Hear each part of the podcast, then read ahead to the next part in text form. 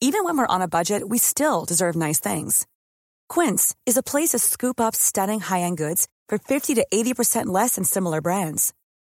They have buttery soft cashmere sweaters starting at $50, luxurious Italian leather bags, and so much more.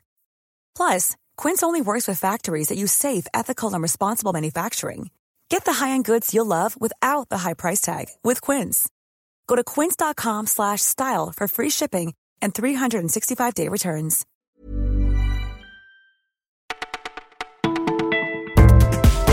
Bonjour à toutes et à tous, vous écoutez Le Parisien et c'est Margot au micro. Nous sommes le 10 décembre, journée cruciale pour Emmanuel Macron. Le président va s'adresser aux Français ce soir et on en parlera dans ce flash. C'est l'heure de vérité pour le chef de l'État. Emmanuel Macron organise une grande consultation sociale aujourd'hui avec tous les corps intermédiaires. Il prendra ensuite la parole à 20h en direct de l'Élysée. C'est évidemment sur le pouvoir d'achat que le président est le plus attendu. Plusieurs propositions seraient sur la table. Des baisses d'impôts, une augmentation de certains minima sociaux ou encore une aide sur les bas salaires. Alors quoi qu'il en soit, Emmanuel Macron doit faire oublier sa réputation jupitérienne. Et si sa prise de parole ne convainc personne, il pourrait alors remanier le gouvernement jusqu'à nommer un nouveau Premier ministre.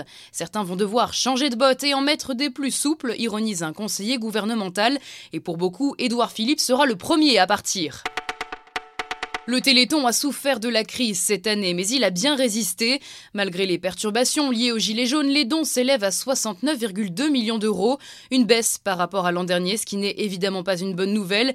Il n'empêche qu'avec l'état de la crise en ce moment, la générosité des Français s'est bien maintenue. Sophie Davant reste philosophe, on aurait bien aimé battre des records, mais il y a des années plus difficiles que d'autres. Que les franciliens se rassurent, il n'y aura pas de hausse du pass Navigo l'année prochaine. Décision de Valérie Pécresse aux commandes de la région pour aider les 8 millions de salariés qui prennent les transports en commun tous les jours. Alors que la crise des gilets jaunes continue, il faut redonner du pouvoir d'achat aux Français, estime-t-elle. Le pass reste donc comme depuis deux ans à 75,20 euros par mois et une indemnité kilométrique covoiturage pourrait être créée pour aider ceux qui proposent de partager leur voiture. On le croyait un peu endormi, mais à Benarfa est bien là. Le Rennais vient d'enchaîner de belles performances contre Lyon et Dijon, des efforts applaudis par ses coéquipiers qui remarquent que le milieu offensif est redevenu capable de finir ses actions. Placé dans une meilleure position sur le terrain, il peut s'exprimer davantage, assure son coach Julien Stéphan. Le Benarfa de Nice, celui qui enchaînait de belles séries de buts, semble bien être de retour.